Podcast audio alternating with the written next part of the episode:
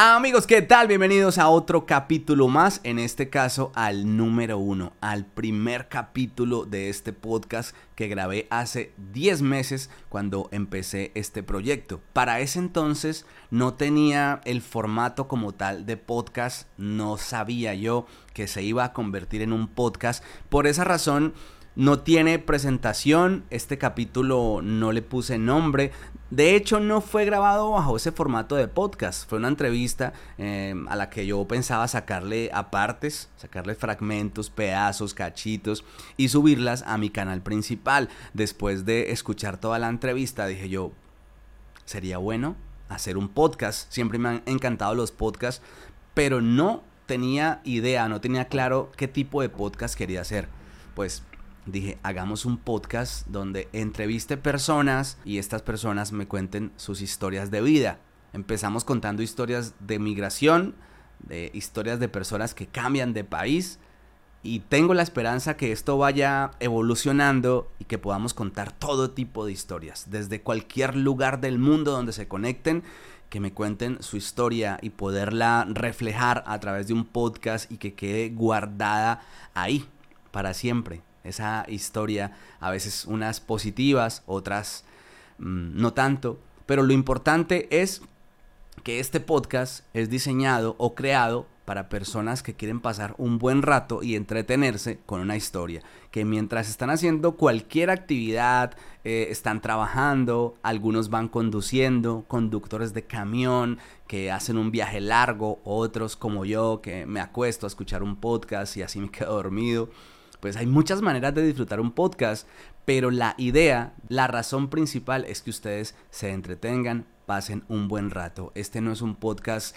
de información, no es un podcast de noticias, es un podcast de historia, de historias de vida. La primera historia es de una mujer llamada Ladis, una colombiana que se vino para España separada de sus hijos. En la actualidad ya está con ellos, pero para ese momento estaba sola aquí en España, estaba cuidando a un adulto y se encontraba como en esa situación de desesperanza, de tristeza, de mucha melancolía, de extrañar a sus seres queridos, especialmente a sus hijos. Tiene una pequeña de nueve años. Y así se dio este primer capítulo. Por esa razón estoy hoy aquí diez meses después haciéndole un cabezote, haciéndole una presentación a este podcast porque no la tenía.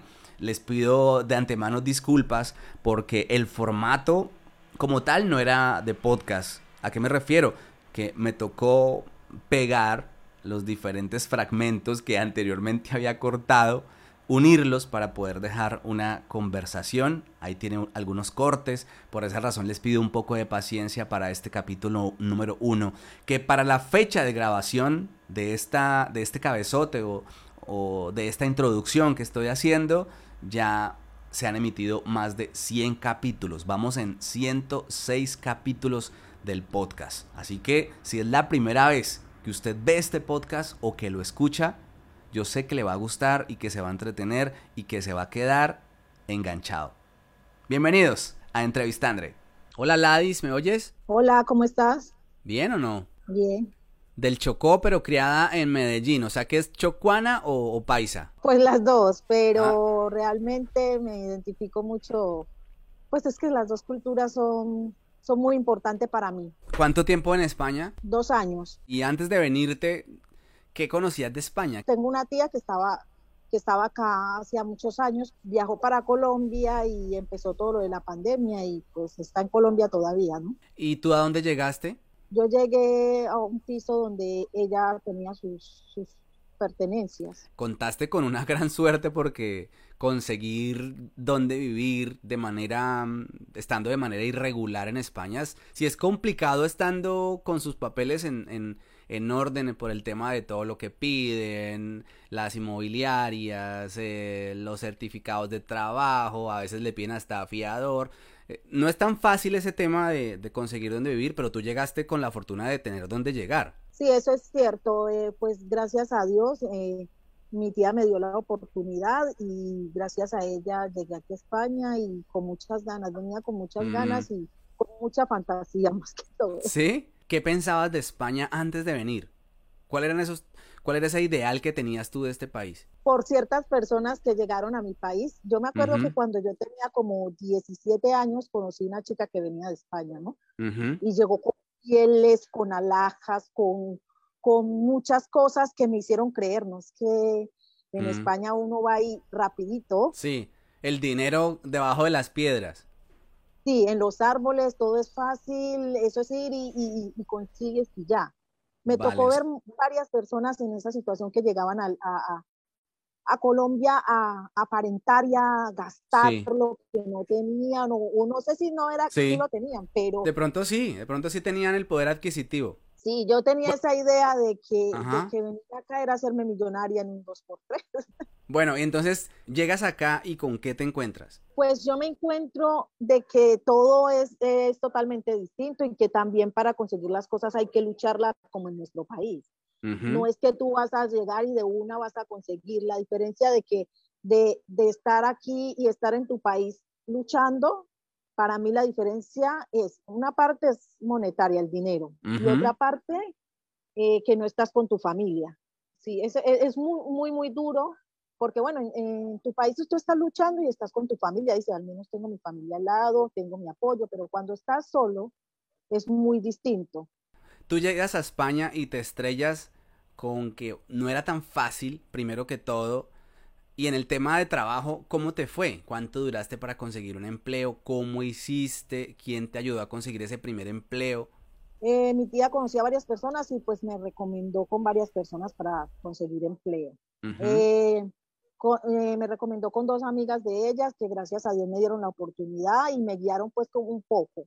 Ya ellas me soltaron y ya pues ya me tocó como quien dice a los suyos, ya lo hasta cierta parte.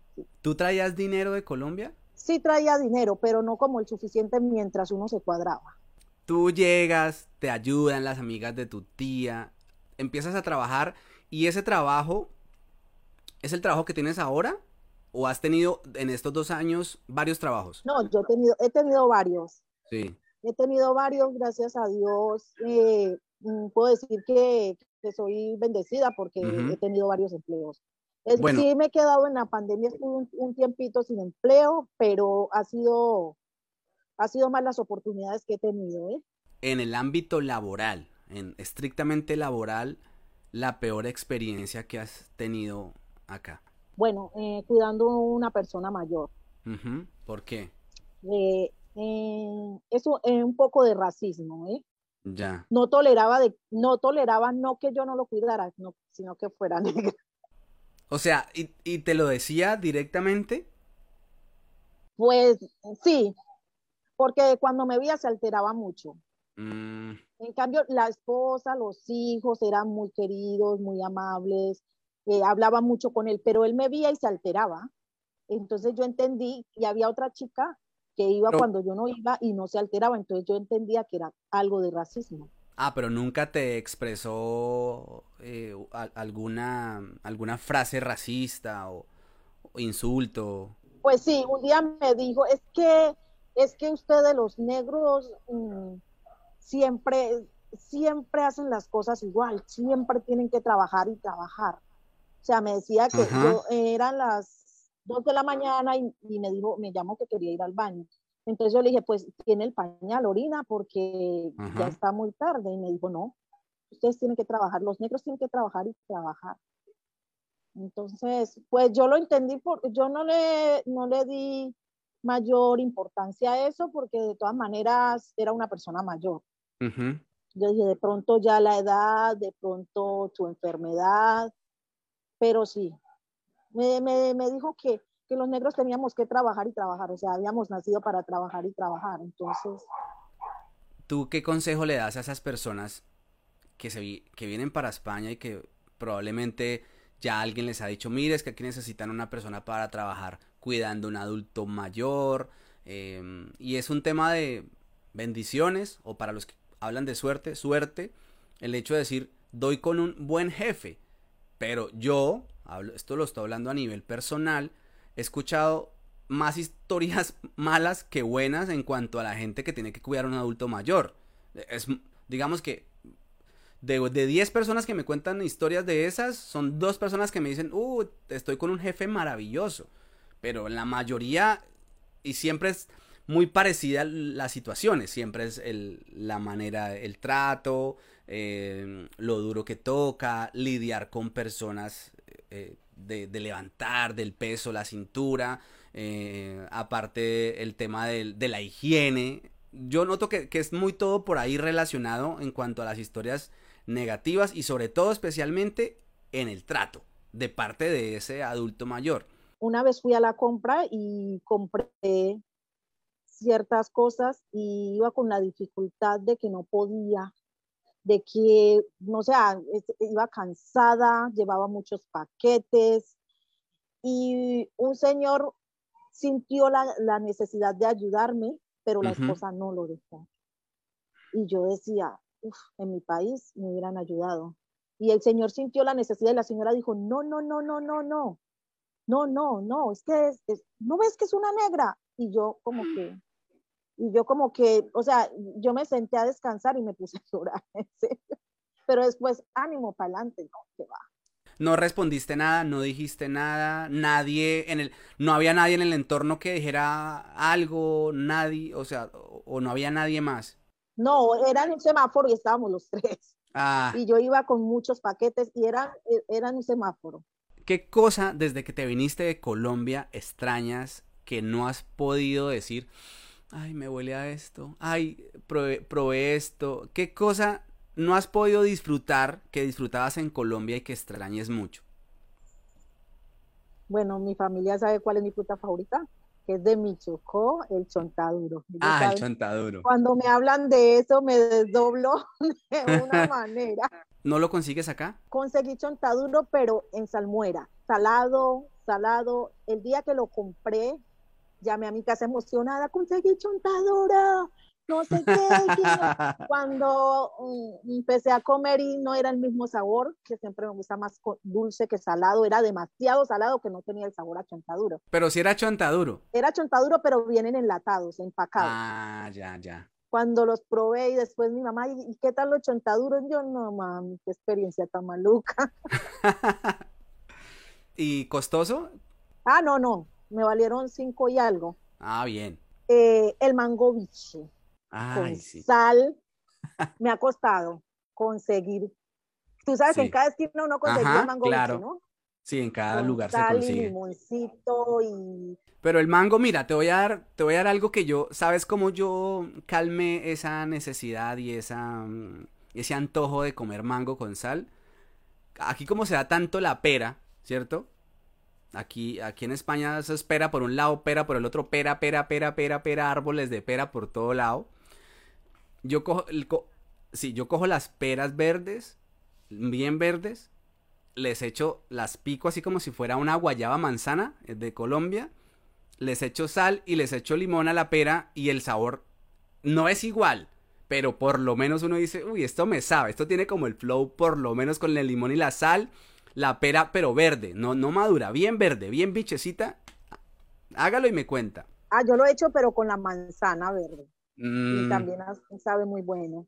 Pero el sabor del mango biche con sal que, que, te transporta al colegio, que te transporta a, tu niñez, que me acuerdo mucho de que en cada esquina ah, de la salida al colegio. De una casa hay un palo de mango, todo eso lo están.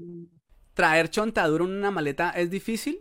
¿Se daña? ¿No alcanza a llegar? Depende de cómo los conserves, si los tienes refrigerados antes de, traerlos, pues una amiga trajo y me dio y me hizo muy feliz con Ah, pero bueno, ya yo pensé que era que es que en, todo el tiempo que estabas aquí no has podido disfrutar de los chontaduros. Me comí tres, cuatro chontaduros y creo que me, me transporté.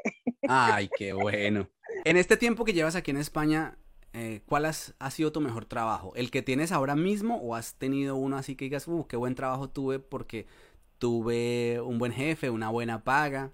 Bueno, en el que estoy ahora, pues estoy muy contenta, ¿eh? Porque es muy flexible el, empleo, aunque es, interna, pero el, jefe me da, necesito una cita, me, me da oportunidades de ir a mirarlo de mis papeles, de todo, todo. Me da muchas oportunidades y, y es flexible. ¿Ahora mismo estás en horario laboral?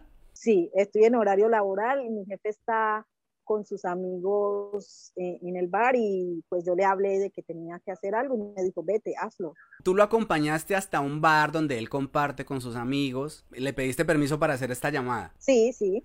La rutina que tienes con él a diario, por ejemplo, un día como hoy, ¿cómo, cómo es el trabajo con él? Me levanto a las 7 de la mañana, empiezo a arreglarme, a las ocho y media estoy lista para levantarlo, ducharlo, organizarlo, pues. Y luego le doy el desayuno, desayuno yo y empiezo a hacer las labores de la casa y él se sienta a mirar la tele, ¿no? A las doce y cuarto empiezo a alistarlo para, que para salir. A las doce y media vamos saliendo de la casa los dos para él compartir con sus amigos hasta las dos de la tarde.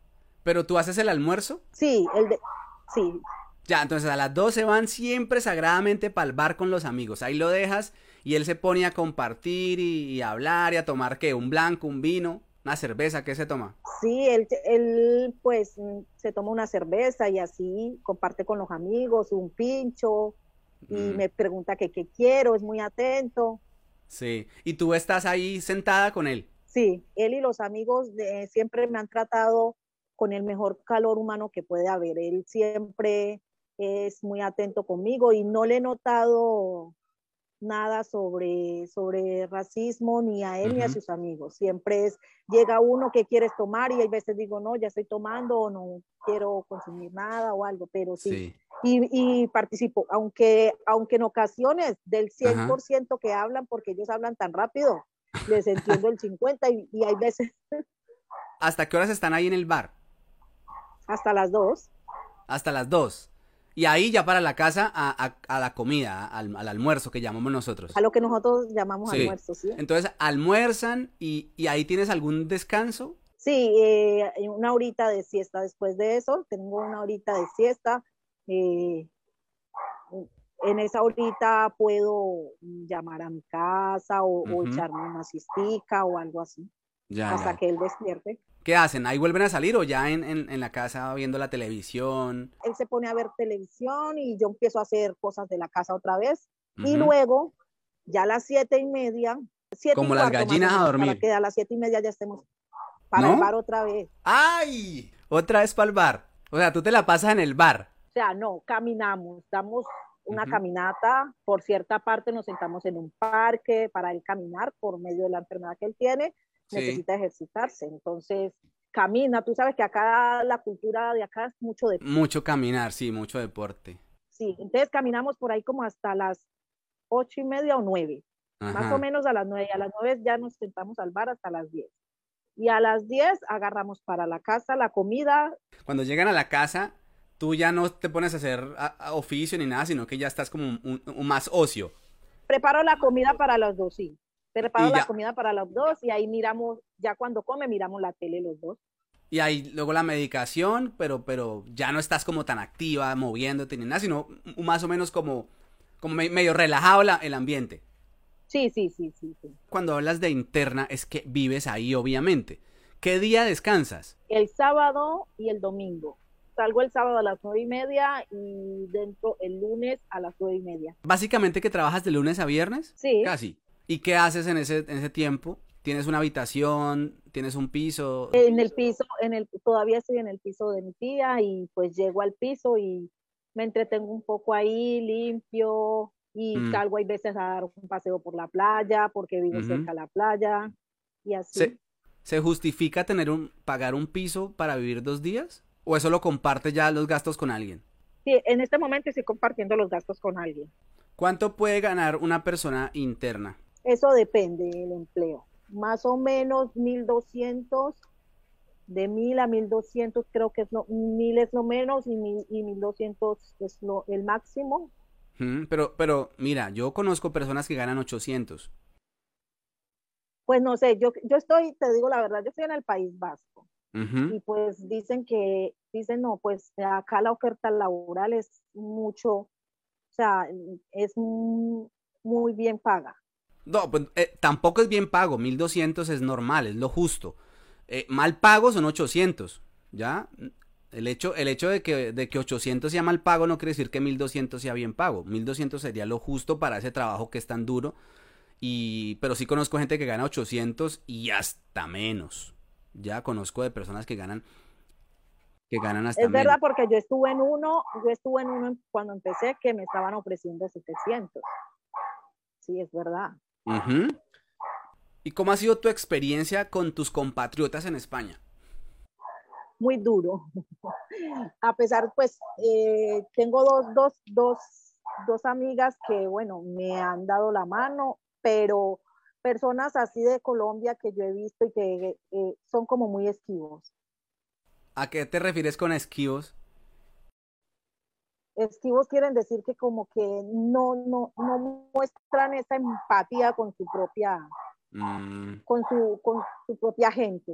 Yo soy de las que, de, lo, de las que veo un colombiano y me lleno de emoción, de alegría, de entusiasmo, y he visto que no, hay gente que uh, como que no quieren que, que el otro sepa que es colombiano. No, pero es que eso se nota. O sea, usted no, no, no, pretenda pasar en España desapercibido porque nosotros nos conocemos. O sea, uno, ah, este es, mírele la cara.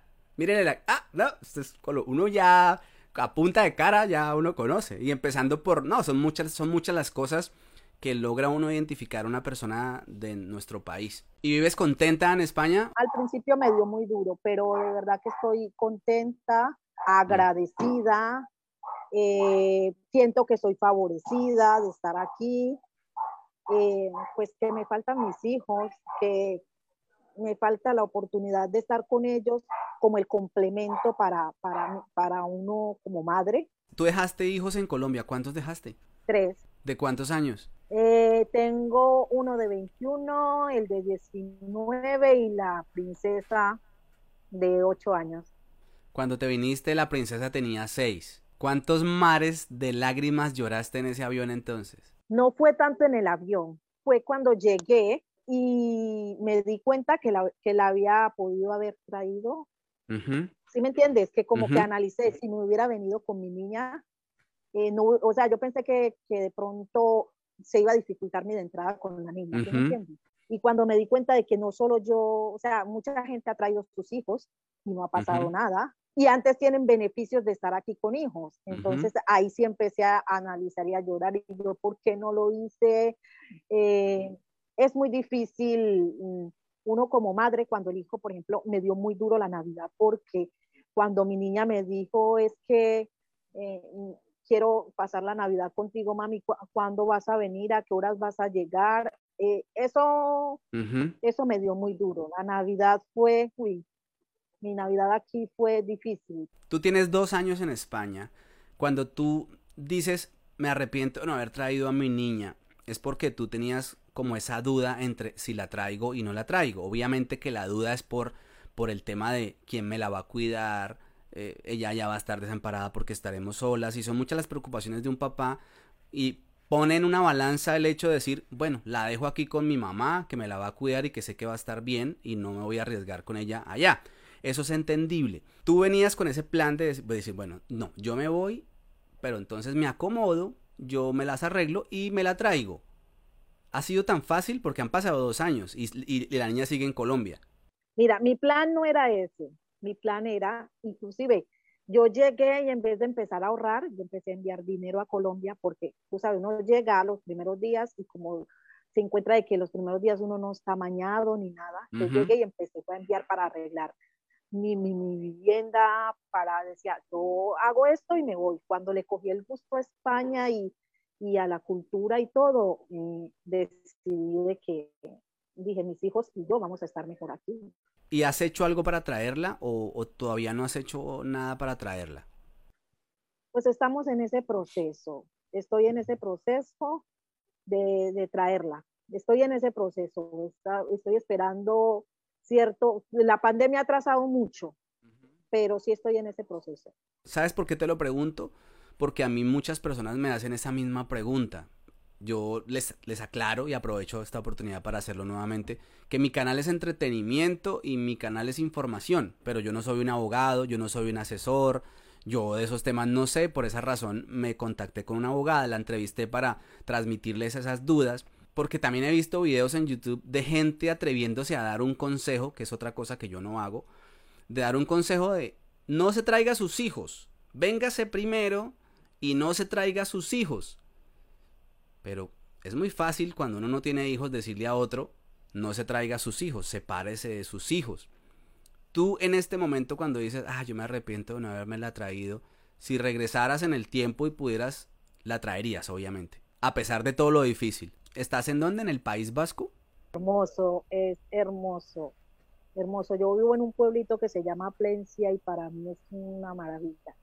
Tiene un paisaje, unas playas, es hermoso. ¿Qué es eso que te gusta tanto? Porque ahora hace un momento me decías, eh, yo, yo estoy feliz en España. Cuando le cogí el tiro, dijiste, como, dijiste algo así, cuando le cogiste el ritmo a España. ¿Por qué? ¿Qué te gusta de este país?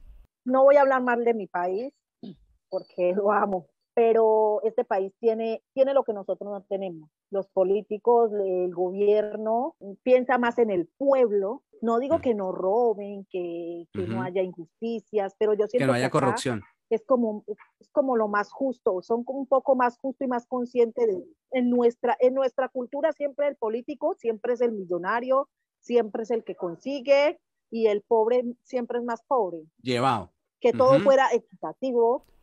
Sí, que no se robaran todo lo que se roban, porque es que no roban poquito, se lo roban todo. es verdad.